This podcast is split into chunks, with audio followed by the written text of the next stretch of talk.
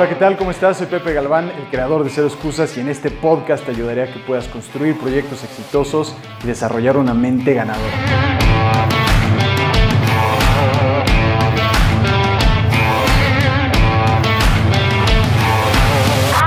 Bienvenidos a un episodio más del podcast. Soy Positivo y qué. Mi nombre es Tofi Jrade y hoy les traigo una gran entrevista. Y como siempre les he dicho aquí en este podcast, Pepe, ahorita te voy a presentarte. Bueno, empiezo ya. Les presento a Pepe Galván. Pepe, te doy la bienvenida. Muchas gracias por la entrevista. Rapidísimo, quedó concreta y muchas gracias a tu equipo y a todos. Gracias, no, gracias a ti. Estoy muy emocionado de estar aquí y de poder compartir para ayudar a la gente que pueda mejorar sus proyectos y también sus vidas este podcast ha sido mi capricho, Pepe, y por eso es lo que sí. estar diciéndoles eso, ¿no? Y a mí me encanta el deporte, y entonces cuando veo gente que la ha hecho en el deporte, pero haciendo otras cosas, en otra área del deporte, digo, wow, imagínate haberte dueño de niño, de jugar fútbol, pero después de haber acabado siendo el dueño del equipo, o el representante, o el consultor, o lo que sea, yo creo que para cualquier hombre será la locura, ¿no? Yo muchas gentes por ahí les digo, si sabes de coches, ármate de valor y empieza un blog de coches, y sabes, y, nadie lo ve y nadie cree que pueda hacer de un sueño que tenías de chico, aunque modificado, hacerlo realidad. Entonces, ese es lo primero porque estoy muy contento de, de, grabar este episodio y te doy la bienvenida. Gracias, muchísimas gracias. Sí, así es. Mucha gente en verdad no se da cuenta que detrás de, por ejemplo, el fútbol o de otras industrias deportivas, hay todo, o sea, muchísima gente que está trabajando de distintas cosas, ¿no? Hay desde del departamento legal hasta el departamento de finanzas, hasta el departamento de marketing, de operaciones. Hay muchísimas cosas. Entonces, afortunadamente, eh, yo he podido desarrollar una carrera en el medio del fútbol y eso llevarlo a otros planos, ¿no? Sobre todo en el ambiente, en la parte de una de gestión deportiva como tal y otra es ayudando a futbolistas a que puedan entrenar la mente para tener una mejor mente y asesorando sus carreras. Y esto ya lo hemos llevado también ahora el mundo emprendedor, porque el emprendedor es igual que el deportista. Si no da resultados, valiste, ¿no? Eres tan bueno como tu, último partido o tu último negocio. Exactamente. Esto no es de me lo merezco, es de si lo haces o no lo haces. Entonces es mucho más frío ese tipo de trabajo y afortunadamente lo hemos podido llevar tanto al mundo deportivo como al mundo empresarial y de emprendedores. Y ahorita quiero entrar ahí a detalle a todo esto que estás diciendo, porque es parte de la mentalidad y es parte de lo que es este podcast, profundizar en esos temas. Pero bueno, tú eres creador y, fundador de Sixpack Mental, ¿no? Que es sacar el potencial del ser humano. Me encanta eso, creo que todos lo tenemos dentro y hay gente que necesita un gran empujón. ¿no? Y, aparte tienes tu, agencia de, de, Sport Management, ¿no? Sí. Y, eres, pues, entonces ya eres un emprendedor que no nada más nos viene a dar consejos, sino que me consta porque he estado ahí viendo tu contenido, te ha tocado chambear desde abajo fuerte. Y hoy quiero que me platiques eso, quiero que me empieces platicando tu historia. Eh, no sé si tú le llames de emprendimiento, de emprendimiento o de éxito. ¿Qué le ha tocado a Pepe Galván vivir para llegar al punto en el que está hoy? ¿no? Hoy, hoy todos son podcast, libros, agendas y, sí, sí, sí. ¿no? Y, y, Atlanta y de regreso y vámonos con los viajes, confederaciones y muy padre, ¿no? Pero por ahí te estuve escuchando y imagino que no siempre ha sido igual. Sí, no, no, no, nunca, nunca ha sido igual. Eh, para, dar un poco de contexto, un poco sobre lo que hago y un poco igual podemos hablar de ese atrás, pero el nombre es Six Pack Mental porque el nombre, como lo dice, es si tú quieres desarrollar un Six Pack en la mente es igual que en el abdomen. No tienes que entrenarlo y no solamente tienes que entrenarlo, sino que tienes que cuidar cómo lo alimentas. Cómo te alimentas para tener un six pack es la más la parte más importante. Entonces, cómo entrenas tu mente también y cómo alimentas tu mente para tener un six-pack mental. Entonces, la empresa como tal, ese es el nombre y tenemos dos áreas como tal. Una es la de 6PM Sports, que es la parte de gestión deportiva que hacemos, en la cual nosotros ayudamos a equipos a hacer pretemporadas, a hacer partidos amistosos, asesoramos carreras de futbolistas, entrenamos a los futbolistas la parte mental o hacemos, por ejemplo, la gira de México en Estados Unidos. Entonces, hacemos mucho entre México y Estados Unidos y después te puedo dar un, un poco de contexto de dónde viene eso. Y la otra parte es la parte de cero excusas, que esta es nuestra frase que utilizamos en toda la parte que tiene que ver con performance, que es especialmente... Es tu bandera. Es mi bandera, sobre todo en la parte de alto rendimiento con emprendedores. Trabajo mucho con emprendedores y esta frase de alguna forma se, se viralizó hace algunos años cuando el entrenador de México, el profesor Osorio, el que estaba en el mundial anterior, estábamos nosotros con ellos y estaban en, una serie de partidos, creo, creo, que fue en Nueva York, y yo traía mi playera de Cero Excusas, que es una playera que le damos a nuestros clientes cuando toman alguno de nuestros cursos. Y entonces me dijo, oye, Pepe, me gusta mucho esa playera, consígueme una. Yo la verdad es que no tenía ninguna, entonces le hablé a mi equipo y dije, oye, mándenme una overnight, literal, de un día a otro, me la mandaron, se la di, me la recibió, es más, aquí, mira, espera, dame un segundo. Aquí me estoy moviendo porque tengo la foto. Aquí, pues, si están viendo el video, ahí tengo la foto. Pero ahí se ve exactamente cómo tengo la, la, playera. No lo tenía preparado, pero bueno, es, es, un recordatorio visual. Y entonces de ahí él después se la puso en un partido importante que fue en la Copa Confederaciones en Rusia. Y bueno, y salió en todos los medios, cero excusas, ¿qué significa? Cero excusas para México. Y la gente me empezó a contactar, oye, y entonces ahí se viralizó bastante esa, esa frase, ¿no? Pero esa parte para nosotros es la parte de performance. Entonces, la, empresa como tal tiene esas dos áreas y hemos creado una nueva que es una, una parte que tiene que ver con todo el marketing, no solamente marketing digital, sino todo tipo de marketing. Y esta se llama Chulada. Entonces, tú eres el primero que sabe el nombre, ya le estamos haciendo crecer. Y bueno, el nombre Chulada es porque así como en, la, en, la, en el idioma inglés te dice, no, te, te pimpean el coche, no, te enchulamos el coche, pues nosotros enchulamos tu marca, ¿no? Y lo hemos estado haciendo con muchos deportistas también, entonces por eso creamos esa, esa área que es, completamente distinta. ¿Y está muy dirigida a, marca personal o no necesariamente? Está dirigida a marca personal, pero con una clara visión de poder también ser un puente entre México y Estados Unidos. Conocemos muchas empresas en Estados Unidos y que están buscando hacer el outsourcing de su marketing.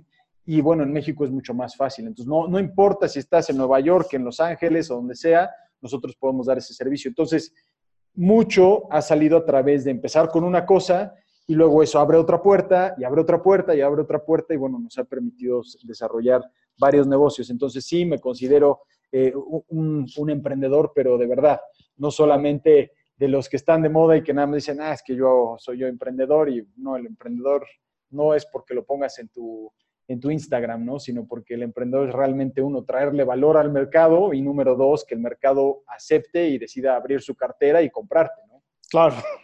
Eso es que eso es lo difícil. Es la parte más compleja, sí, exactamente. Es la parte, o sea, no eres un emprendedor hasta que no le traes valor y hasta que no el mercado dice, va, órale, saca su cartera y órale, ahí te va mi lana, ¿no?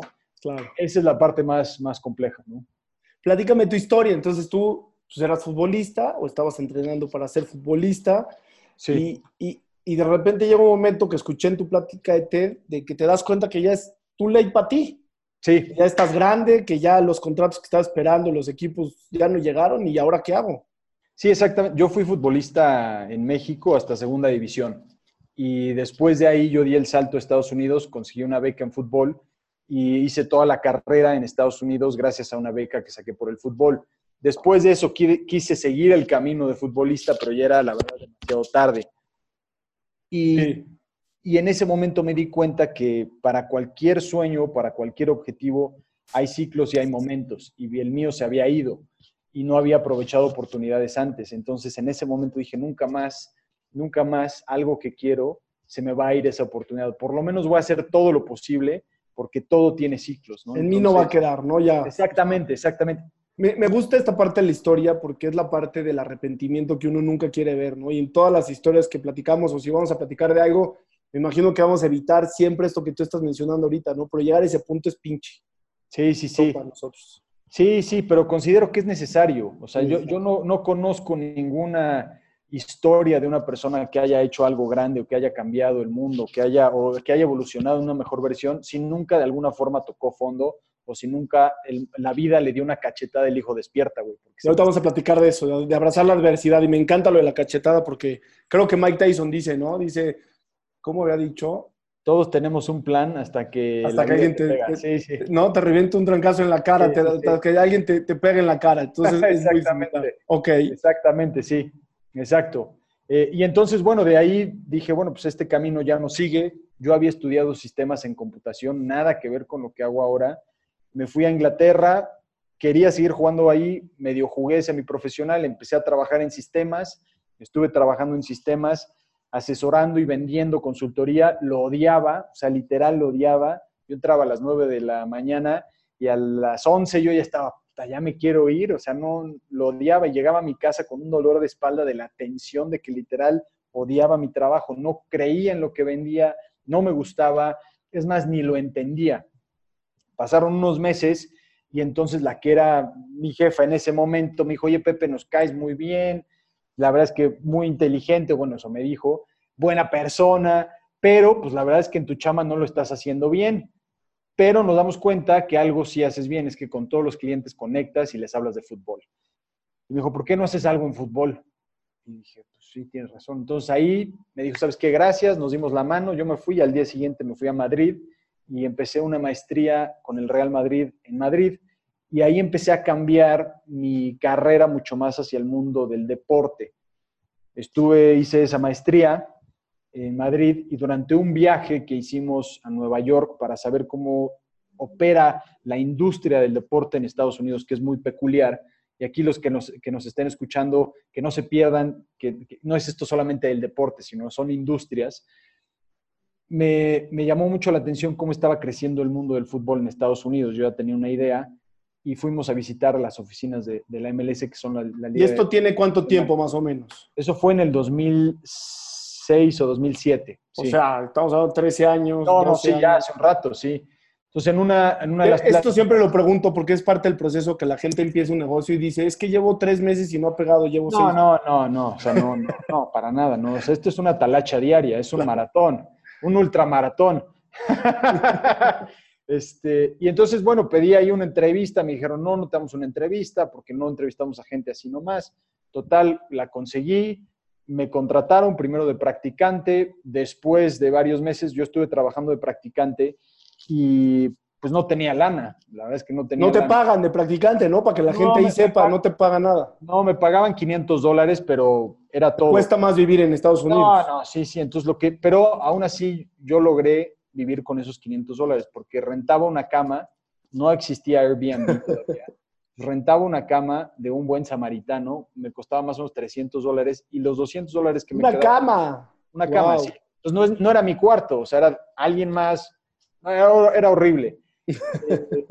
Y entonces, además, pagaba mi transporte, que eran casi 100 dólares, mi celular 50, y creo que me quedaban como 50 o 70 dólares para comida.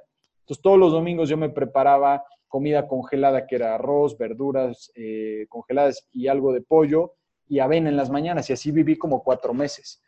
Y es más, no tenía nada de, no tenía lana, y entonces yo siempre pues, usaba la misma ropa, casi siempre. Entonces uno se dio cuenta y me dijo, oye, te traje unas camisas que ya no uso y unas corbatas que ya no uso. Y yo dije, uff. Y fue un, fue un golpe extraño porque a la vez dije, qué buena onda, pero a la vez también dije, chin, ya se dieron cuenta, ¿no? Oye, ¿y no te pasó en ese momento? Fíjate, yo ahorita te iba, te iba a comentar, ¿no? ¿Cómo eran tus días, aunque no te pagaban lana? ¿Cómo Sí. eran tus días ahorita, no? Que estabas haciendo algo que probablemente, me imagino que tenía todos los días con los ojos abiertos y, Sí, sí, y feliz y en las horas extras, ¿no? O sea, y estudiando y bla. sí. ¿Había una gran diferencia en tu día? O sea, ya como persona te sentías diferente. Sí, sí, totalmente. O sea, yo veía que estaba construyendo algo, que estaba yendo hacia un camino que iba a ser distinto y que no sabía exactamente qué iba a ser, Pero te pero que iba mejor. estabas más tranquilo que cuando ganabas dinero. Sí, sí, sí, no, mucho más. Sí, cuando ganaba dinero era infeliz. O sea, realmente era infeliz. Y, y aquí no estaba ganando dinero, pero estaba muy contento. Y es más, que esto es, sí, es sí. un gran aprendizaje. Pepe, sí. No, me- no puedo, eh, no, no podría nunca decirte un porcentaje ni atreverme a decir algo, pero tú creo que, que, que- que estarás de acuerdo conmigo en que hay mucha gente hoy en día en trabajos infelices. Sí. En México, ojalá en todo el mundo, la gente entendiera esto que tú estás tratando de proyectar. Hay veces más, va- vale la pena más meter la cabeza al hoyo, chambear más fuerte, bajar la cabeza y decir, ¿sabes Claro. qué? Voy a chambear por mi sueño, que hay veces Claro, por sí. todo el dinero, ¿no? Porque el dinero igual va y viene, pero nuestro nombre, nuestro buen nombre y, y- y- y hay veces esta mentalidad y saber que estás llegando a algo es más potente, ¿no? Inclusive que, que Claro. lo que puedas ganar en ese momento. Sí, sí, y considero que hay tiempos, ¿no? En ese momento yo lo podía hacer, o sea, no tenía ningún tipo de atadura, realmente yo tenía solamente que mantenerme, entonces era muy distinto, ¿no? Pero, y, y ahí dije, bueno, pues este es el momento para hacerlo, ¿no? Oye, cuando te dijo este cuate de los sacos, dime la verdad, de las camisas y todo eso, ¿no te sentiste un poquito orgulloso de ti mismo? Así me ha pasado a mí, de repente, Sí, para que veas, ¿no? O sea, contra mí no vas a poder, compa, ¿no? Es como Sí. decir, güey, yo sin comer, sin ropa y sin, con todo y todo, no voy a poder con esto. Sí, yo lo que, en ese momento tal vez no tanto, pero sí las, en las noches, me acuerdo una noche en particular que me fui a dormir y estaba ahí acostado y dije, o sea, me sentía súper bien. Dije, no, tal vez no tengo nada en mi cuenta de banco en este momento, pero me siento súper contento de que estoy construyendo algo, ¿no?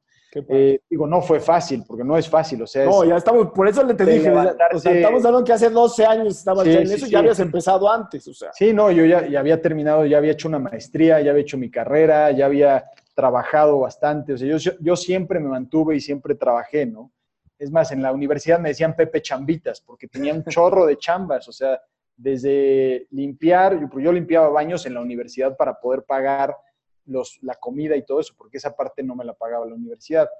Y entonces yo siempre dije, es que yo quiero ser autosuficiente y sé que esto me va a ayudar a valorar otras cosas, ¿no? Entonces, sí, el camino no, no fue fácil, eh, pero bueno, considero que, que, ha valido la pena, ¿no? Entonces, en esa experiencia en Nueva York, sí aprendí mucho, sobre todo en, el mundo corporativo, aprendí demasiado. O sea, esa experiencia fue mi segunda maestría y que prácticamente me salió gratis económicamente, pero no de esfuerzo. Ahí sí le tuve que meter muchísimo. Y afortunadamente después me, contrataron y entonces ahí fue un, un cambio enorme. Es más, me acuerdo que me contrataron después de un evento que hicimos en Hawái, porque todavía en esa época estaba jugando David Beckham en la liga. Entonces imagino que varias personas conocen el nombre, por lo menos, de David Beckham.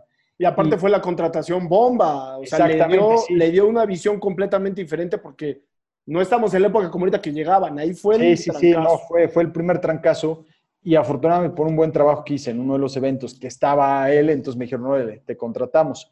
Y eso, eso fue un parteaguas para mí, estuve trabajando ahí como dos años más o menos y de repente yo vi una oportunidad, vi una oportunidad, dije, aquí yo puedo venderles algo.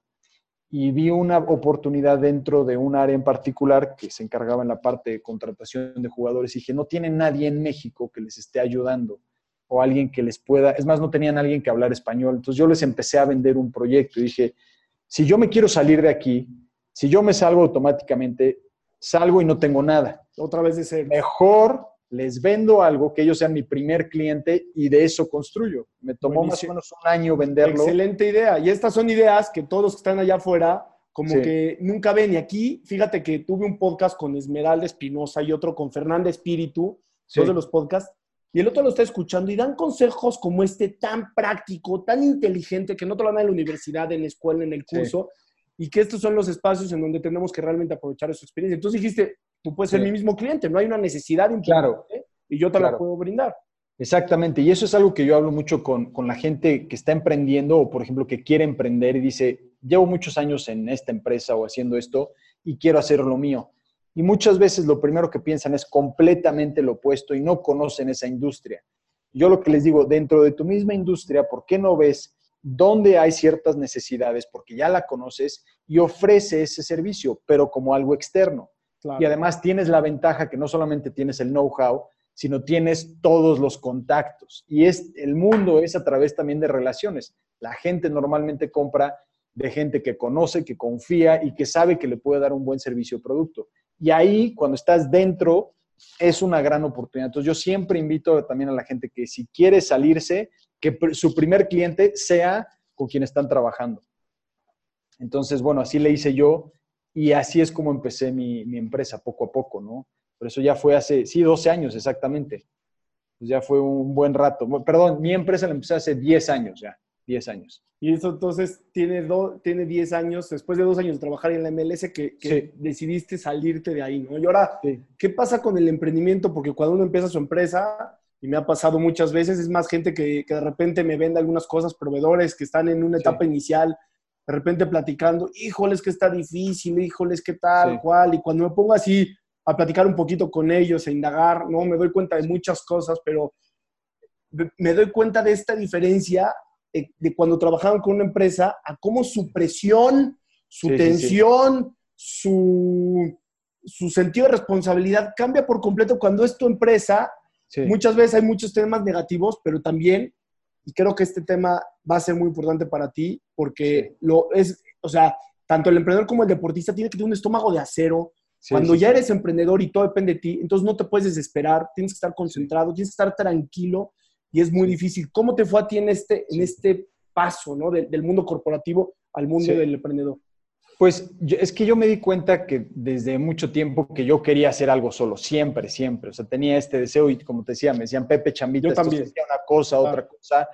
Y entonces fue complejo porque muchas de las cosas no las sabía, o sea, no tienes ni idea o no te das cuenta cuando estás en el mundo corporativo, por ejemplo, yo escucho a alguien y me dice, no, yo estoy en ventas. Y luego, ay, ¿qué haces? No, pues nada más hago el arreglo entre el proveedor. No, no estás en ventas. O sea, ventas es, te ofrezco esto, me lo compras, sí o no. No, que te digan que no, no me interesa.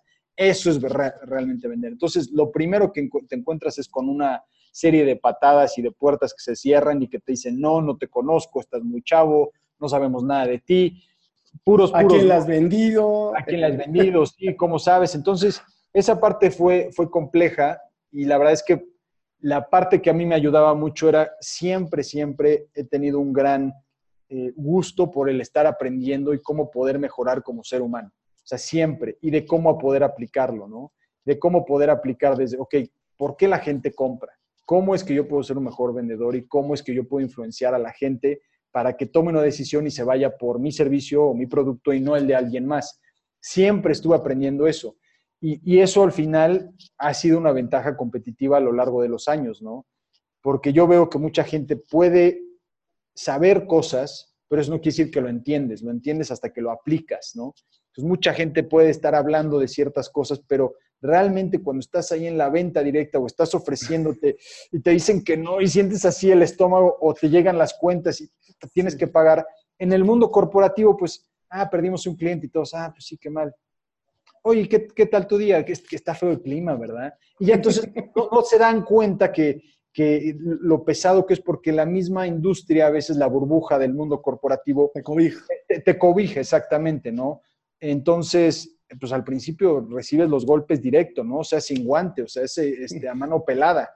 Y sí es un poco complicado y sí el estómago, pues lo vas, este, lo vas solidificando, ¿no? Porque me acuerdo muchas negociaciones, sobre todo yo empecé a ayudar mucho con tema de contratación de jugadores. Entonces es un mundo bastante complicado en donde... ¡Wow! Y tienes una responsabilidad grande. Sí, no muy grande. Entonces tienes la vida de un jugador, tienes un representante y tienes un club me pasó muchas veces que se había arreglado todo y al día, el día de la firma el jugador decía, no, ¿sabes qué? Mejor ya no. Y el club llamándome, no puede ser, si tú nos dijiste, o el representante diciendo una cosa. Entonces, el, mundo de, me di cuenta que ese mundo como tal, cuando tú vendes a una persona, a mí no me gustaba. Yo dije, esto, esto a mí no me gusta. La verdad es que no me gustaba.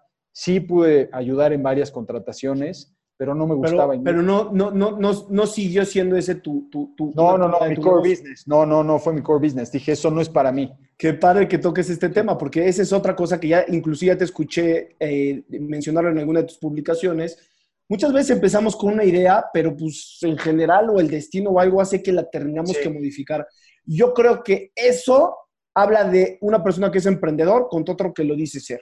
Sí, el que no se queda con la opción, a ver, estamos metidos en este embrollo, resulta que hicimos todo esto para hacer esta actividad, porque tú le hiciste todo para ese negocio. Sí, sí, sí. Y ya no tengo que cambiar todo, no, o sea, o el core del negocio, el, la actividad más importante está cañón, pero habla muy bien y habla de, también de, tener calma, de, paciencia y de tener una mente, como tú dices, exploradora que quiera conocer nuevas cosas. Sí, sí. Parece No, sí, no, no es fácil, para nada es fácil, pero la única forma de saber si algo te gusta o no te gusta es que lo pruebes. O sea, no hay de otra. Y yo en ese momento dije, ah, esto suena padre. Pero después me di cuenta que el proyecto que inicialmente había vendido, pues no era muy viable. Y entonces empecé a darme cuenta que no iba por ahí. Y ahí es en donde yo creo que todo ser humano tiene que darse cuenta. Y hay un instinto que te dice, por ahí no es. Y la mayoría de la gente lo que hace es que no le hace caso a eso y sigue y sigue y sigue. Y de repente la vida te pega y te dice, ¿sabes qué? Hasta aquí llegaste. Y a veces es demasiado tarde, ¿no? Yo lo veo como la que tienes, estás sobre una balsa, ¿no? Y de repente pones la otra pierna sobre la otra balsa. Tienes dos, un pie, un pie en una y el otro pie en la otra. Y de repente se empiezan a separar, se empiezan a separar. Y si tú, tú no tomas una decisión de subirte una o a la otra, se separan tanto que te caes y entonces te quedas sin nada. Y eso es algo que yo veo constantemente y que debemos nosotros de preguntarnos, no solamente en el mundo emprendedor, sino en tu vida. ¿Cuántas de las relaciones o las cosas que estás haciendo realmente estás, no has decidido, no te comprometes y estás a punto de caerte? Y que considero que mucha gente por eso no evoluciona, no crece y no logra sus objetivos por esa misma razón. Y te tengo una pregunta muy importante, porque acabas de mencionar el instinto y esto que dices es importantísimo. La, toma de decisiones es un tema difícil, ¿eh? O sea, es un tema que tienes que tener mucha autoestima y creer mucho en ti para a veces tomar determinaciones importantes. Pero ahorita vamos a hablar de la responsabilidad de otras cosas. Esto no es algo como que lo quiero hacer o no lo quiero hacer. Esto que estás mencionando es algo que sí tenemos que afilarnos, tenemos que estar conscientes de estas decisiones que se toman todos los días, porque tampoco son al aire, pero esto que dices es súper importante. Y lo otro que quiero que profundices un poquito es en lo del instinto, porque fíjate que a mí me pasó, ¿eh? quiero, quiero compartir de experiencia con todos ustedes. Hubieron momentos en mi vida, momentos, un, un, cierto tramo en mi vida muy importante y muy demandante de, en trabajo y en decisiones, pero que no le hice caso a mi instinto y pagué las consecuencias graves. Pero, ¿sabes cómo me di cuenta? Me di cuenta tiempo después. Me di cuenta el día que estaba más tranquilo, no sé, más feliz. Veto a saber qué fue lo que despertó en mí, que, me hizo darme cuenta de que no estaba confiando en mi instinto. Mm. Entonces, también me di cuenta que es un problema común. Mucha gente no confía en su instinto y te está preguntando cosas de él. Oye, pero ¿qué opinas? Oye, pero ¿qué me pongo? Oye, espérate, brother. O sea, una cosa es que te dé, ¿no? Eh, estás ir de viaje a la Ciudad de México que te diga qué hay ahí. Pero otra cosa es que quieres que yo te arme tu plan para lo que a ti te gusta y es muy diferente y creo que, es, que, es, difícil esto de dominar el instinto. ¿Tú cómo lo recomiendas? Pues yo considero que hay señales, ¿no? O sea, hay ciertas cosas que se van viendo en cualquier cosa, ¿no? La pregunta que yo siempre le hago cuando estoy hablando, estoy ayudando a alguien, le digo, ¿realmente te sorprendió que eso haya pasado? ¿Realmente te sorprendió que te hayan dicho que no? ¿O que te hayan bateado? ¿O que se haya terminado? Realmente, o sea, te agarró de la nada. Y cuando la persona está haciendo un poco de exploración, dice, pues no. Ya. Entonces ahí le hiciste caso a tu instinto. Sí, sí, o sea, yo veo que hay, hay señales, ¿no? Cuando estás emprendiendo, pues qué señales hay, ¿no? Mis números. Si tus números constantemente no están mejorando o estás, estás en picada y en ceros, o sea, ahí estás viendo una clara, un claro resultado. Y eso es frío, ¿no? O sea, ahí sí no hay de que, no, pero es que fíjate, pero, o sea, ahí te lo están diciendo. Yo lo que digo es, si estás en ese punto, dale, ponle una fecha de evaluación y una fecha de expiración. La fecha de evaluación es, ok, dentro de tres meses voy a evaluar si avancé o no. Y entonces, en esos tres meses, ya evalúo y digo, ok, no avancé, entonces esto no va a funcionar, le pongo una fecha de expiración para que ahora sí cambie de camino y vaya hacia algo más. O fecha de expiración en el decir es, no, esto ya está creciendo, me comprometo y dejo de andarme haciendo chaquetas mentales y voy con todo, ¿no? Pero esas dos fechas son muy importantes, fecha de evaluación y fecha de expiración. Los seres humanos, si no, tenemos, si no nos ponemos fechas para algo, no hacemos nada. De acuerdo. O sea, ¿cuántas personas no estábamos en la universidad en algo y, puta, es que tengo que entregar el tal proyecto y eso? Y te esperas hasta el último día. Último día. El último día, ¿no? Y, y en los proyectos es igual. Y este es un ejercicio que todos los que nos estén escuchando yo les recomiendo. Si tú tienes una idea o algo que quieres emprender o que quieres lanzar, primero piensa en, el, en tu PSB, tu producto suficientemente bueno. Así le llamo, tu producto suficientemente bueno, tu servicio suficientemente bueno que puedes lanzar. Pero ponle una fecha de expiración. Y mucha gente dice, no, pues en seis meses o en un año. Y yo le digo, a ver, y si te dijera que tu vida depende de eso, ¿lo puedes hacer en dos semanas? ¿En un mes? Y te dice, no, pues sí. Y entonces, ¿qué chingados estás haciendo con el resto del tiempo? No, es que estoy cuidando las redes, es que estoy haciendo esto, es que la oficina, es que las tarjetas de presentación. Pues sí, son todas las distracciones que hay, pero no es más importante, ¿no? Otro ejemplo que yo doy es, tienes una situación, ¿no? Tienes un coche y el objetivo es que avance, ¿no? Y hay cinco cosas que no le funcionan. Las llantas están ponchadas, el volante no funciona, no tiene asientos, las intermitentes no funcionan y no tiene gasolina. ¿Cuál de las cinco arreglas primero? El objetivo es que el coche avance. Desgraciadamente, la mayoría de la gente se enfoca en las intermitentes. ¿Cómo puede ser? en lugar de primero aprender a ponerle gasolina o, o, le echas tantita agua, este, aire a las llantas. De acuerdo. o no tiene acentos, le pongo asientos. No, eso no es lo más importante ahora. Lo que va a mover realmente esa aguja normalmente son las cosas que la gente no quiere hacer. Y tiene que ver con vender. Así de sencillo. Tiene que ver con el no, con el rechazo. Sí, sí, sí, el rechazo, el rechazo, es un, que es comprensible. Hay una razón por la cual le tenemos un miedo a no. Pero eh, la diferencia. sí, la diferencia de aquella persona que es exitosa y la que no normalmente es que aquella que es exitosa tuvo el valor y le dijeron más veces que no que a la otra persona. Es el que ejecuta y el que no ejecuta. ¿Quién de aquí no conoce a un cuate genio que decías, este cuate la va a romper toda su vida? Sí, sí, y mira, todo lo hace con la izquierda y con el ojo cerrado y, con y de cojitos echa el examen completo, pero resulta que en la vida no tiene este atrevimiento y no tiene este desenvolvimiento y no lo da. Y otra persona que no tiene tantas cualidades, tanta inteligencia, pero que ejecuta y que es estos doers, acaban haciendo y logrando mucho más que los otros. Entonces, te claro. entiendo perfectamente.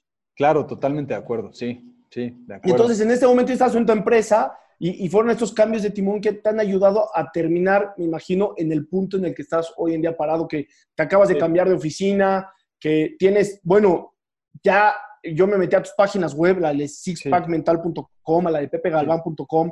Está impresionante cómo tienes ya organizado todo tu proyecto, y todos tus, tus diferentes secciones y creo que vale muchísimo la pena que la gente, y quiero empezar este otro tema hablando contigo del tema de la mentalidad. Yo sé que en el deporte está muy hablado, creo que recientemente en México eh, la gente hablaba de mentalidad y cosas, creían que estabas hablando de brujería, hoy es un tema que está en boga, fíjate que yo he hecho varias entrevistas también con por ejemplo, con Liz Domínguez, que es una chava de mindfulness y meditación. Sí, sí, sí. A mí me da meditación, es una buenaza. Y estuvimos platicando ese tema y no sabes el auge que tuvo la gente, lo interesa que está a escuchar. Entonces, por eso hoy, hoy estamos hablando con una persona que conoce a muchísimos deportistas, que me imagino que has vivido en carne propia la diferencia entre, como dijimos, el cuate técnicamente tocado sí, y tal, tal, tal, contra el cuate que no sé qué tiene, pero que clava todas y mete todas. ¿Cómo juega esta mentalidad en nuestra vida? Pues, yo digo que la mentalidad es súper importante, es muy, muy importante, pero sí me gusta también decir que no es el único factor, porque también vivimos en un, en, un momento en donde te dicen, es que tú puedes, si, si, si crees y lo ves que puedes, puedes, y no, no es verdad, o sea, si mides 1,50 y quieres ser basquetbolista, o sea, no naciste con esa, con esa, ese talento nato, ¿no? De nacimiento. Entonces, sí considero que cuando yo trabajo con alguien, es, lo primero que trabajo es entender cuál es su objetivo y mi trabajo es ayudarlo a que suba al siguiente nivel. Voy a dar un ejemplo muy básico, ¿no? Y esto aplica para cualquier cosa, puede ser para un emprendedor, para alguien que está empezando su carrera, pero lo utilicemos algo como un plano en fútbol, ¿no? Si tú eres un futbolista dominguero, es decir, un medio amateur, y quieres dar, y de repente dices, no, es que yo quiero jugar en el Real Madrid, mi chamba como tal es, ¿cuál es el siguiente paso? El siguiente paso es que pases de ser amateur a semiprofesional. Claro. Y de ahí... tercera división. Y, exacto, y entonces tienes que ir subiendo y tienes que ir subiendo y tienes que subir peldaños. Como emprendedor, es que quiero ganar un millón de dólares. Ok, güey, está bien. ¿Cuánto has ganado en el último año? No, 10 dólares. No, pues no. Tu siguiente paso es ganar mil dólares. Y después, 10 mil. Y así sucesivamente.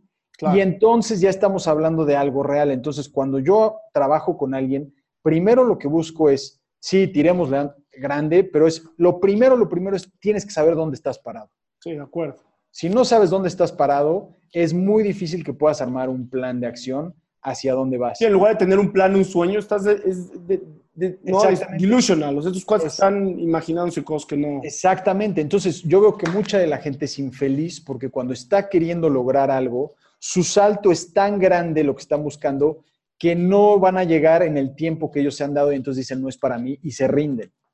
En lugar de decir, no, es que quisiste pasar del 0 al 10, se te olvidó el 1. Como yo lo digo es con mucho respeto, es, quisiste pasar de tu cuerpo de Paquita, la del barrio, a Jennifer López en un mes. Eso pasa siempre. O sea, nos venden así muchísimo, ¿no? Sí, sí, o sea, no hay. El plan en siete días aprende a no sé qué, en 30 días gana un millón de dólares. Y, y, ahí andamos, bueno, yo no, ahí anda la gente metiéndose en estas cosas y me imagino que tú vas hacia el tema de paciencia y, también pues, un, poquito la ética laboral, personal, como le quieras llamar, ¿no? Sí, y no porque yo lo diga quiere decir que a mí no me cueste trabajo, ¿no? O sea, si ves y le preguntas a mi equipo, van a decir, no, Pepe siempre nos está empujando así, más, más, más, ¿no? Entonces, lo entiendo porque lo vivo en carne propia también, ¿no? Pero más que paciencia, a mí me gusta llamarle paciencia activa. Hay una gran diferencia entre la paciencia pasiva y la paciencia activa. La mayoría de la gente entiende que paciencia pasiva es decir, me quedo, me cruzo de brazos y no hago nada. La paciencia activa es, tengo una semilla, encuentro tierra fértil, la siembro, la tapo, la riego, doy un paso hacia atrás y me espero y al día siguiente repito. Y al día siguiente repito. Pero no llego y la ahogo, porque entonces se acabó. Ya. No, no le puedo echar todo el agua que se va a tomar en un día. No, no, tienes que ir echando día a día. Exactamente. Es la paciencia pasiva, no la quieres, es la paciencia activa. Y ahí es en donde yo hablo mucho del 1% mejor, de constantemente estar enfocado en ser 1% mejor todos los días. Es decir, y es muy alcanzable. Es muy alcanzable. O sea, si alguien me dice, oye, es que yo quiero ser más exitoso, quiero ser más ganador, le digo, empieza con el día de hoy y después mañana y así. Y si repites esto durante 30 días o 60 días, te vas a dar cuenta que en 30 días lograste lo que nunca lograste en un año. Claro. Pero es 1% mejor y la gente dice, es que no, no puede ser, o sea, nada más hacer esto sí. O sea, si alguien, por ejemplo, que quiere bajar de peso, lo que, normalmente, ¿cuáles son los retos? Puta, entra este reto, 28 días, y los ves así, día uno, y em, terminan empapados, sudados, así casi muertos, como trapo viejo y al día dos otra vez. Y al día cuatro ya no fueron. Ya no fueron, porque se les acabó la energía, pues es normal.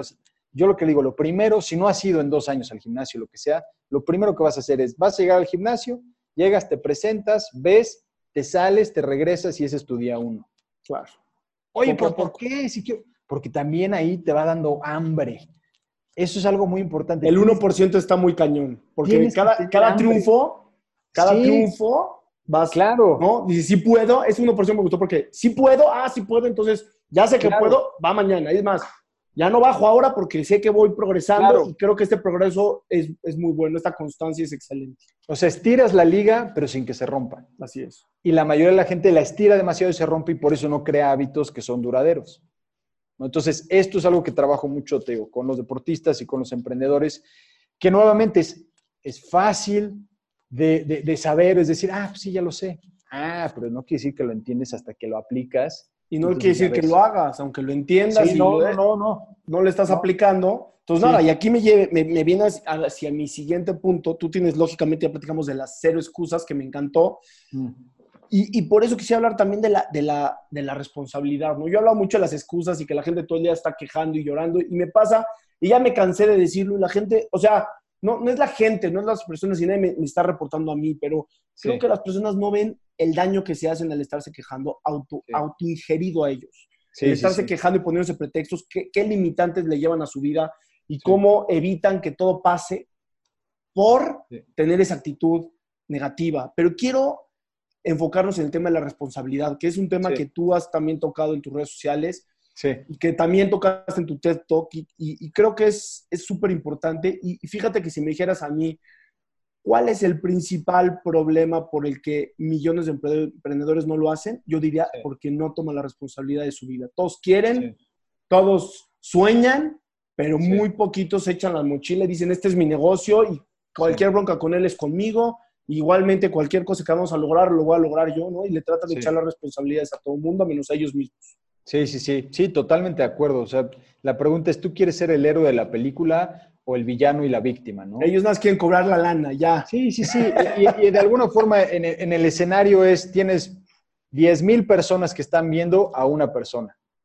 ¿Cuál de las dos quieres ser? Normalmente, eso es un ejemplo, ¿no? No quiere decir que si vas a un escenario a ver un concierto tú eres víctima, ¿no? Pero el ejemplo como tal es que la mayoría de la gente es mucho más fácil jugar el rol de la víctima, porque también es atractivo y hay que entender eso.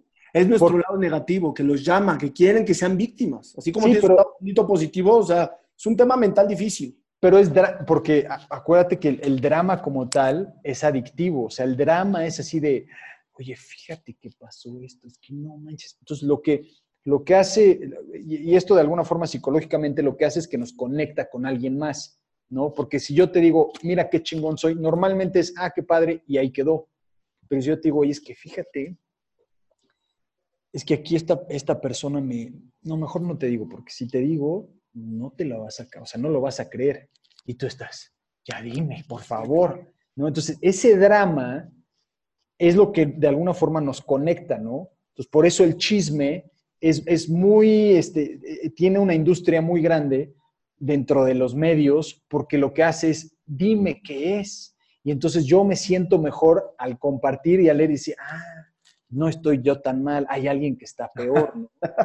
Pero no lo hacemos de una forma consciente y esto yo considero que también es importante porque a veces también es mucho, muy fácil decir, ah, no. es que pinche gente nada más es víctima, ¿no? Es el cambio que tienes que hacer, claro, lo que estamos hablando es porque es el cambio que tenemos que hacer en nuestra vida. Exacto, yo no le digo a alguien, yo soy mejor que tú por esto, no, no, no, o sea, los dos somos seres humanos. Yo cada vez que inicio una, una conferencia me gusta dar un saludo maya que dice in Lakesh Alaken, que cuando se saludaban los mayas, uno decía in Lakesh y el otro decía Alaken, que significa yo soy otro tú, y el otro le contestaba y tú eres otro yo.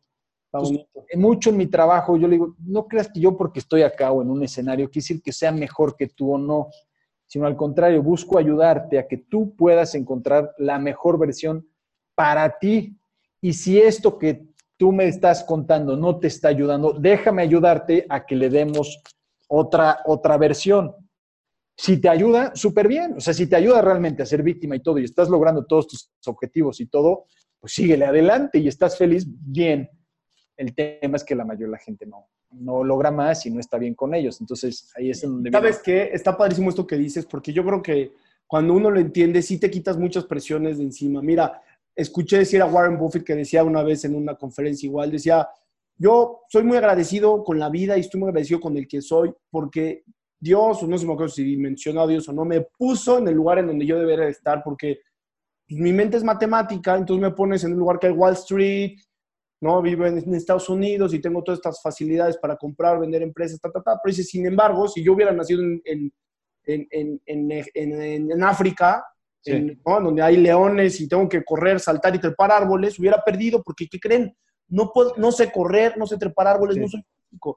Y eso dice mucho lo que tú dices. Hay que, cuando uno es auténtico, fíjate que nos lleva a otro paso que tenía que anotado, y es cuando uno es auténtico, entonces ya no tienes estas presiones, ¿no? Porque si tú eres tú y no te importa el otro, o sea, te importa como tu hermano, como tu igual, pero tú estás enfocado en lo tuyo, entonces te vas a enfocar en algo que tú sí seas bueno y en el que sí puedas competir y en donde no te sientas vulnerable. Pero tienes que ser auténtico y es muy difícil.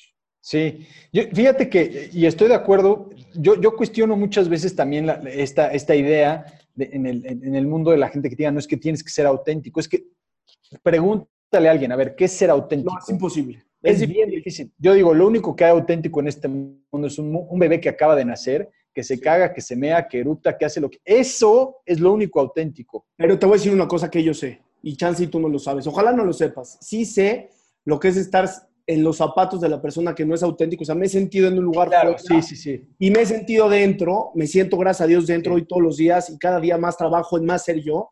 Sí, sí. Veo la diferencia, pero sí entiendo lo que tú dices. ¿Cómo? ¿Cómo saber si soy auténtico o no? ¿Quién es, ¿Por qué soy auténtico? ¿No? ¿Por qué? ¿Cómo debo de ser? Es muy difícil lograr. Y, y también entender que como seres humanos nosotros aprendemos a través del entorno y de ver a otros, ¿no? O sea, e, eso es cuando yo veo y digo, ah, pues alguien se pone esta ropa y se le ve bien y me la pongo yo, ¿no? Y así vamos, entonces puede ser desde, eso, desde cómo piensas y todo. Entonces, de alguna forma sí entender que nosotros los seres humanos evolucionamos gracias a los que están adelante de nosotros y entonces vamos aprendiendo de esa forma, ¿no? Por eso, y entonces preguntarte, bueno, tienes todas estas oportunidades, cuál no te gustaría ser igual, pero emular y decir, bueno, esta idea, esta combinación de dos o tres me gusta, ¿no? Pero sí entender que esa es parte de, la naturaleza humana, ¿no? Em, pero considero que eso es muy difícil, ¿no? Y además también yo diría, pues es que también estoy seguro que tú no eres igual como, como eres en esta sesión, o yo tampoco, que cuando estás con tus cuates o cuando estás con tu familia. O sea, yo soy muy distinto y a eso también es algo que yo me dedico mucho trabajando con las personas para que puedan encontrar ese, ese super yo, ese alter ego, para poder desempeñar su trabajo en ese momento. Yo era súper, súper increíble eso. Sí, yo era súper tímido, o sea, a mí me da miedo hablar con la gente, con mujeres me daba muchísimo hablar. Entonces, pero yo te puedo decir, yo no soy siempre así. O sea, esto que yo, porque esta es la parte que yo hago, esto es mi trabajo y me pongo en este rol, pero si me sacas y me pongo yo con mi familia y eso, soy otro, o sea, soy muy distinto y no hay problema con eso. Yo le digo a la gente igual, o sea, si estás eh, eh, con tu pareja romántica, pues no vas a estar así de intenso, ¿no? Como el trabajo, es distinto, ¿no? Es encontrar el rol que estás haciendo o utilizando para poder desempeñarte de la forma correcta. Y estoy totalmente de acuerdo contigo. Y, otra de las maneras es cómo no ser otra persona, ¿no? Porque mm. muchos aquí andamos aparentando, queriendo ser otros, y creo que ahí es en donde realmente perdemos, ¿no? Porque ya platicamos que la autenticidad es como que, difícil, pero si hay muchas personas ahí siendo seguidores de otros, eh, mm. no siendo, no teniendo un discurso propio, teniendo el discurso del jefe o del cuate o de la, de la popular, o del, y, y, creo que ahí está el grave problema, ¿no? Muchas veces sí puede ser tu misma versión en diferentes lugares, pero tuya. Pero cuando ya quieres ser la versión de otros, cuando realmente pierdes y, gran, y, y fuerte. Claro. Y, probablemente también es pensar que, porque la forma en como tú y yo pensamos, digamos, de alguna forma, em, empatizamos y somos muy, tenemos cosas que son muy parecidas, ¿no? Y otros también, pero te aseguro que nosotros lo aprendimos de otros también, ¿no? Entonces, es, como te he dicho, es eso también entender que, nosotros vamos aprendiendo de otros y decir cuál de estos va más con mis valores como persona y con cómo yo veo que quiero contribuir al mundo, ¿no? Y es una gran manera de encontrarte, es en serio, lo que dices es súper verdad. ¿No crees que, no sé si es encontrarte o desarrollarte? O desarrollarte o... Exacto. Porque yo creo que mucha gente me dice, por, por ejemplo, es, es que no sé cuál es mi pasión. ¿no? Y sienten como si fuera su culpa, ¿no? O, no sé cuál es mi verdadero yo. Digo, pues es que igual nunca te has preguntado eso y pues lógicamente que te está costando trabajo, ¿no? Claro. Pero esa pregunta es el paso número uno de 100. Y es difícil, tan si la tienes que hacer mil veces hasta que un día va a caer, ¿no? Claro, pero también considero que es importante decir, bueno, pues si ya me encontré o si ya soy más... Ojalá, yo digo, si te encuentras con tus amigos y después de 10 años te dicen, wow, no has cambiado, qué triste. Realmente qué triste, ¿no? O sea, yo espero que cuando hablemos tú y yo otra vez, no sé, en unos meses o en un año o algo así, que digamos, es que cambié esto, evolucioné en esto, qué bueno.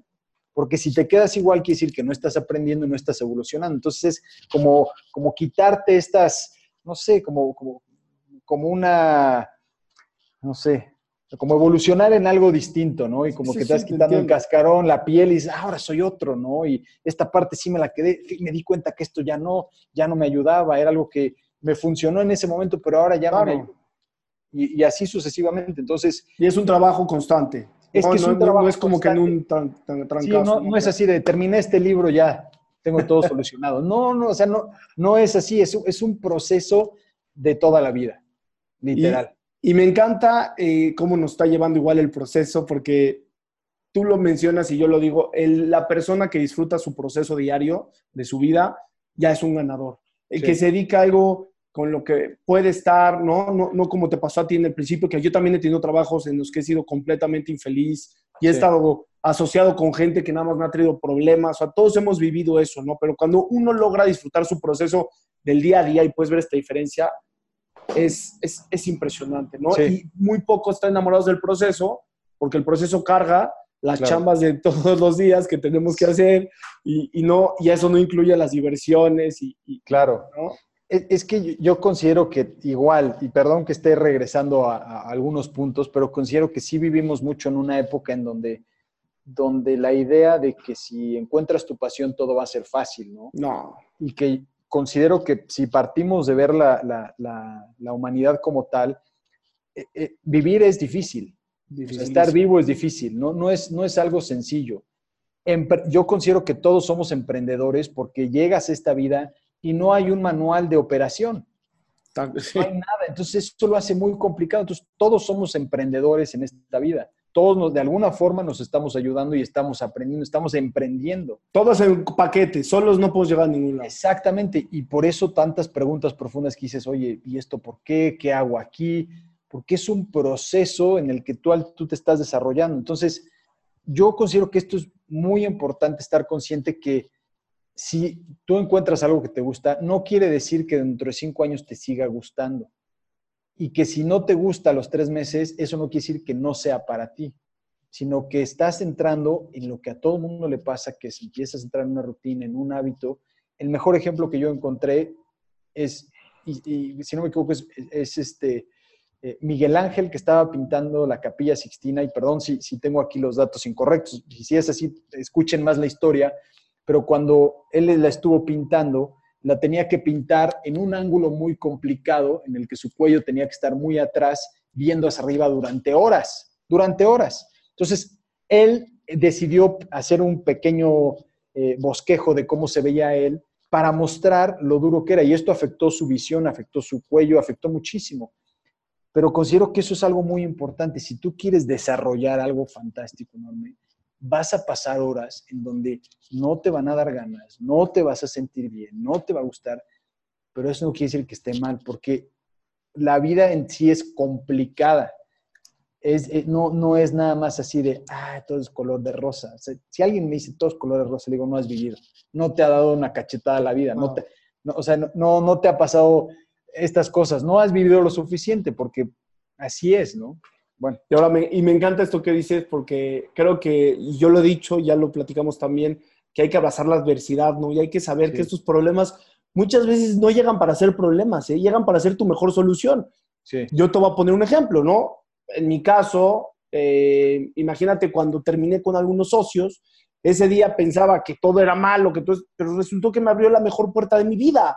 Y así puede ser en los problemas que en el momento, como no, no tenemos la gran visión de ver todo o como no tenemos esta mentalidad de trabajo eh, tranquila, cuando ya has tenido, mira, cuando ya eres exitoso y tienes algunos buenos eh, negocios hechos, digamos, por hablar de los emprendedores, cuando te llega un problema, e, eres capaz de verlo diferente porque ya viviste, que lo puedes arreglar, que lo puedes modificar, que lo puedes inclusive utilizar de manera bonita. Pero si no abrazas la adversidad, si le temes, y si no la quieres y si al primer problema te caíste, entonces todo lo contrario, no estás teniendo, como dijimos, el estómago, la piel gruesa, la mentalidad fuerte como para aguantar esto, que a la larga puede ser mucho mejor.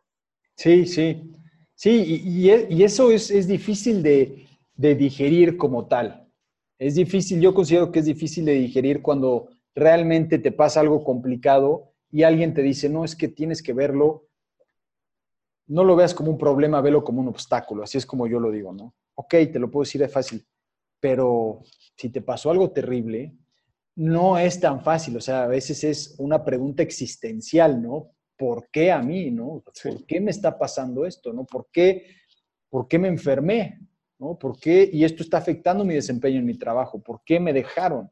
¿Por qué se fueron? ¿Por qué murieron? Estas preguntas que al final el emprendedor, sí podemos hablar de productos y servicios, pero es un ser humano que constantemente está en movimiento, que está teniendo problemas o, situaciones que afectan su desempeño, ¿no?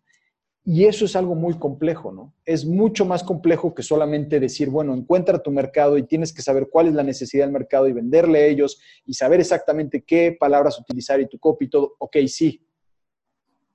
Pero, si, pero si tienes un problema tú como persona que la vas a tener, cómo lo haces y cómo me presento y aún así sigo adelante. Y ahí es en donde yo veo que la mayoría le cuesta mucho trabajo y que es normal. Sí, mira, fíjate que yo ahí algo que aprendí bueno, espero que algo se quede en eso, hay que darle tiempo a las cosas, hay que ser pacientes. Hay veces, y más cuando somos jóvenes, como tú y yo. Gracias, gracias por eso. resolver todo. todo el día, y entre más chavos éramos, me imagino que peor, no queríamos resolver todo en el momento y teníamos las respuestas para cualquier objeción que había. Y algo que me he dado cuenta en la vida es que también eh, las cosas en frío o cuando les das chance una nochecita, dos nochecitas y te das tus tiempos para poder analizar las cosas y realmente pensarlas, eh, hay veces salen mejores cosas, ¿no? Y creo que es, es importante hacerlo, ¿no? Eh, y tener en cuenta tu propósito final, y quiero ahorita pasar ese tema. Eh, ¿No? Porque hay veces te llega un problema que es así comparado a lo que quieres lograr. Sí, sí, sí. De tu propósito, ¿no? Y, y ahorita quiero que me digas eso, porque encontrar tu propósito y algo por lo que trabajar también es durísimo. Hay mucha gente que la criticamos, que dices, mira, es un huevón, no se para de trabajar, pero también después nunca he tenido estas pláticas nunca le ha enseñado a aguantar los problemas y a que van a llegar y a que el mundo del emprendimiento va a estar lleno todo de problemas y lo traes a una oficina y ya lo frustraste. Y, también, pues no tiene un propósito. Y como tú estabas, eh, imagínense la persona que está así trabajando, heredó un trabajo, su papá le puso una chamba y está todo el día en el, en el, en el, en el escritorio esperando a que le lleguen puro trancazo. Y al final de cuentas no tiene una estrella grande, un objetivo a lo que voltear. Y tú, eh, te, escuché mencionarlo también en tu TED Talk y, yo creo que es vital el, el, el poderlo tener en nuestras vidas. Sí, sí, sí, yo considero que lo, lo, hablaba muy bien Víctor Frankl, ¿no? El creador de la logoterapia, que estuvo en la Segunda Guerra Mundial y que estuvo en los campos de concentración y que él encontró de alguna forma que aquellos que podían seguir o sobrevivir esas cargas pesadas de trabajo eran aquellos que encontraban el sentido de por qué seguir incluso aunque no tuviera sentido para otros, siempre y cuando tuviera sentido para ellos, ¿no? Claro, aunque no, no tuviera lógica universal de nada. Exacto. Entonces, e, eso es algo muy interesante porque sí, cuando nosotros podemos encontrar un sentido por el cual seguir, incluso aunque sea un poco loco, porque él lo hablaba, entonces encontramos formas para seguir, para dar ese siguiente paso y ese siguiente paso, algo de lo cual nos, nos agarramos. A mí la forma en que me gusta dividir entre, entre propósito y misión es, como separarlos un poquito, ¿no? Y el propósito como tal yo lo veo muy fácil, como el propósito de todo ser humano es ayudar. Y voy a dar un ejemplo, ¿no? En este caso tú ayudas a emprendedores, yo también ayudo a emprendedores, soportistas, el deportista ayuda a la gente porque le da entretenimiento, se divierte, le da un cierto, una parte de, de, de emoción y todo pero un doctor le ayuda a alguien más que se enfermó, el que se enfermó le paga al doctor y el doctor con eso puede mantener a su familia y así sucesivamente. Incluso, y vamos a llevarlo a un tema que yo no, yo no apoyo ni nada, pero por ejemplo, incluso algún narcotraficante, por ejemplo, dice, no, pues yo hago esto, de alguna forma lo hace porque él busca ayudarse así. No estoy de acuerdo en eso, pero todo lo que hacemos de alguna forma va al propósito con ayudar. La pregunta es tu misión y la misión es cómo lo haces es el vehículo que decides utilizar para poder ayudar, para poder traerle valor al mercado a otras personas y de ayudarte a ti, ¿no? A mí una frase que me, movió mucho es, la mejor forma de ayudar a un pobre es no siendo uno. Y esto no solamente es pobre financieramente, sino es mentalmente, emocionalmente, físicamente y todo. Entonces, si hablamos nosotros de misión de ayudar o que yo quiero ayudar al mundo, he trabajado con eh, con emprendedores que quieren crear productos que sean sustentables y que le traigan un beneficio a toda la humanidad y todo. Pero le digo, es que es imposible que tú quieras ayudar a otros si no te estás ayudando primero a ti. Yo no puedo levantar a alguien si no he fortalecido mis piernas y mis brazos para poder levantarlo. Claro. Entonces, es entender esta parte de, ok, si yo quiero ayudar, ok, ¿cómo lo voy a hacer? Pero entender que yo también tengo que estar bien. Entonces, mi mejor versión. Exactamente, o sea, yo no puedo ayudar a otros si no me presento yo, pues un poquito mejor o me ayudo a mí. O ya eres autosuficiente. Sí, que veo que eso es un problema a veces también cuando alguien te dice, ah, pues es que eres egoísta, piensas en ti. Pues claro, pues en quién más voy a pensar si solamente lo veo desde este, desde este punto de vista, ¿no? Sí, claro. Y entonces, ok, yo cómo puedo ayudar a otros, pero ahí es en donde yo veo mucho entre propósito, que ayudar, pero ¿cómo lo vas a hacer? y si esa forma va de acuerdo a tus valores, a tus principios y a tus habilidades o talentos y habilidades que quieres desarrollar.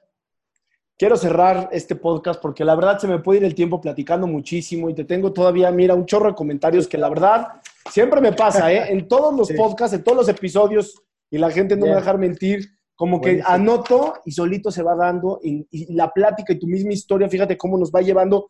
Y eso habla de una congruencia mental tuya, ¿no? Porque yo, lógicamente, pues estudié y analicé todo esto en base a lo que vi en tus redes sociales, en tus conferencias. Y es increíble cómo las pláticas normalmente nos van llevando por estos caminos padres que, ya hablamos, ¿no? De, muchas cosas, de la constancia, del trabajo, ¿no? De, la mentalidad. O sea, hemos tocado tantos temas que se van dando.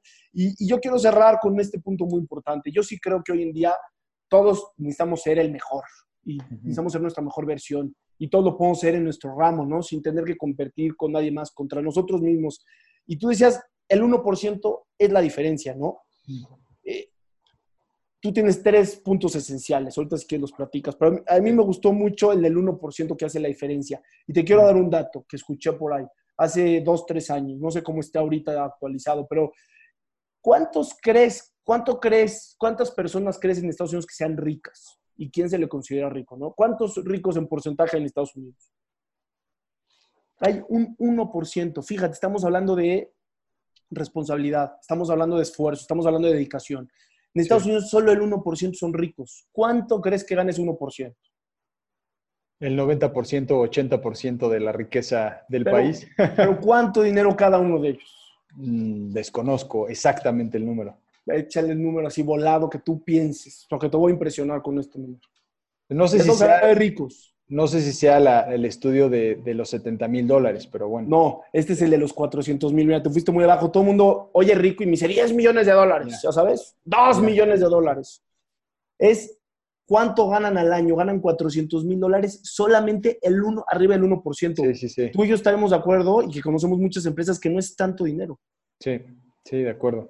¿Y qué, pero qué significa esto? Y, eso, y por eso quiero cerrar con esto, lo difícil que es lograrlo.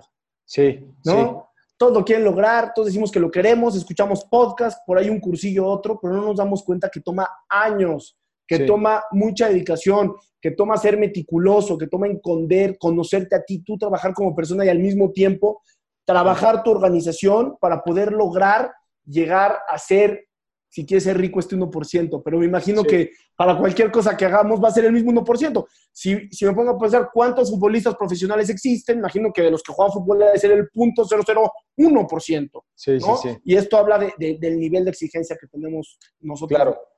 Claro, sí, totalmente de acuerdo. Y sí considero que la primera pregunta que, o una de las preguntas que una persona se tiene que hacer es a qué nivel me gustaría estar jugando, en lo que sea. Claro. Porque no es para todos tampoco. No considero que si alguien dice, pues es que a mí no me nace, no es que esté mal, pero a qué nivel tú quieres estar en tu negocio, cuánto quieres generar, qué tan grande lo quieres crecer. No, pues quiero ser un solopreneur que está ganando 70 mil dólares y está bien, ok, perfecto, no está mal. O sea, no, no es que, porque a veces... El balance de vida, el trabajo. Sí, porque alguien dice, no, pero alguien más dice, no, yo quiero cambiar el mundo realmente, ¿no? Y quiero realmente ir al, llevar y ir al espacio, ¿no?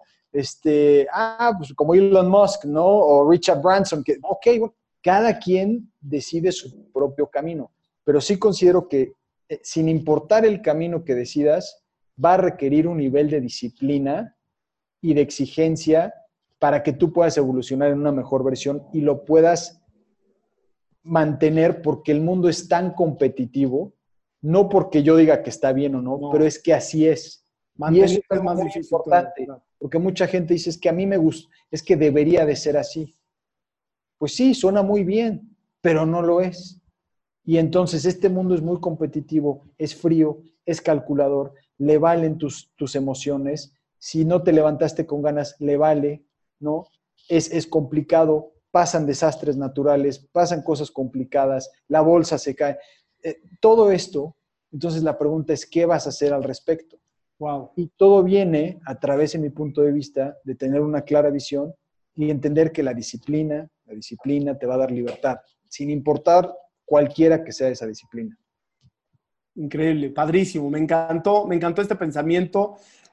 Creo firmemente en que todos tenemos que buscar lograrlo, que no nada más va a ser, eh, no, nada más va a ser el éxito que podemos ser en lo que hagamos, sino como personas, el, poder lograr tener éxitos es muy padre, muy bonito, el, saber que te desarrollaste en algo y que eres autosuficiente y que, y que eres una persona para tu comunidad y para tu empresa, es algo muy bueno y yo creo que hoy en día cada vez más hay que buscar claro. a ello. Totalmente de acuerdo. Y sí, y sí, considero que si nosotros queremos hacer un cambio eh, en nuestra ciudad, en el Estado, en el país, en, el continente, en el mundo, es primero empezar con uno mismo, pero que sí los emprendedores tenemos esa capacidad de hacerlo, porque de alguna forma salimos un poco de lo convencional y construimos algo que nos permite vivir de una manera distinta y que considero que es mejor. Y sí depende mucho del mundo del emprendedor y no tanto del mundo que ya está obsoleto y que solamente está ahí avanzando, ¿no? Entonces sí considero que que es partir de uno mismo y por eso eh, los emprendedores considero que son sumamente importantes, pero los verdaderos, los que le traen valor y los que son capaces no solamente de traer valor, sino de generar y entonces distribuir de la forma correcta, ¿no? que eso ya es otro tema. Pepe, nos podemos quedar platicando, como te dije, otra hora más, porque la verdad estaba buenísima la plática. Te quiero agradecer muchísimo y los quiero invitar a todos a que sigan a Pepe, a en Pepe Galván 5 en Instagram. Sí. Y aparte también en, en tus páginas web, pepegalván.com, sixpackmental.com. Así es, sí. Para que todos conozcan más. Y quiero nada más, por último, yo también tengo algunos temas que quiero promocionarle aquí a la audiencia. Yo tengo una llamada de diagnóstico, Pepe, que es gratuita. Yo también tengo una empresa de estrategia digital y lo que hacemos es que ayudamos negocios a llevar sus negocios al Internet. Y nos damos cuenta que muchos no saben cómo hacerlo y no saben ni qué hacer. Y por eso hicimos una llamada de diagnóstico completamente gratis en la que conmigo, con algún asesor aquí de mi empresa, durante 10, 15 minutos, les aclaramos todas sus dudas y les damos como que el primer paso para poder de ahí ir, contratar o hacer ellos y que puedan tener acciones y procesos claros para lograr meterse a su negocio en el Internet. Y es, todo eso les pido que por favor se metan a la liga macabi.digital. Macabi es con cada kilo, macabi.digital, diagonal, diagnóstico. Macabi.digital, diagonal, diagnóstico. Pepe, otra vez muchísimas gracias. Te mando un abrazo fuerte y ya quedamos ahí para otro, otro, primero Dios, otro episodio, el 245 o el 145 o el 345 porque este es el 45. Me late, me late. Igual cuando tengas el, el, el 1-11. Sí, ah, bueno, el que te guste. El que te guste, el número. Jugándole ahí. Está bien. Oye, te mando, mucha suerte con tu podcast. ¿También tienes tu podcast? Gracias, sí, sí. sí ¿Cómo te voy llama? No salió. El podcast se llama Cero Excusas también. Ahí en Igual, Spotify, en Apple Podcast y en todas las plataformas. Está en todas partes, sí, está en todas partes el podcast de Cero Excusas. Ahí en las redes sociales pueden encontrar todo lo que estamos haciendo. Sí, el podcast va muy dirigido también a emprendedores, pero también va una parte de entrenamiento mental y también tiene una parte que es mucho más, como te he dicho, más filosófica de vida, que considero que es muy importante para ayudarle a encontrar a una persona su para qué en esta vida pues ya escúchenlo. Si vieron todo el valor que les dimos hoy, me imagino que tu podcast también va a estar lleno de buenos consejos y, bueno, y, con una buena intención para todos. Así es, así es. Muchísimas gracias, me encantó esto. Gracias. Gracias, bienvenido.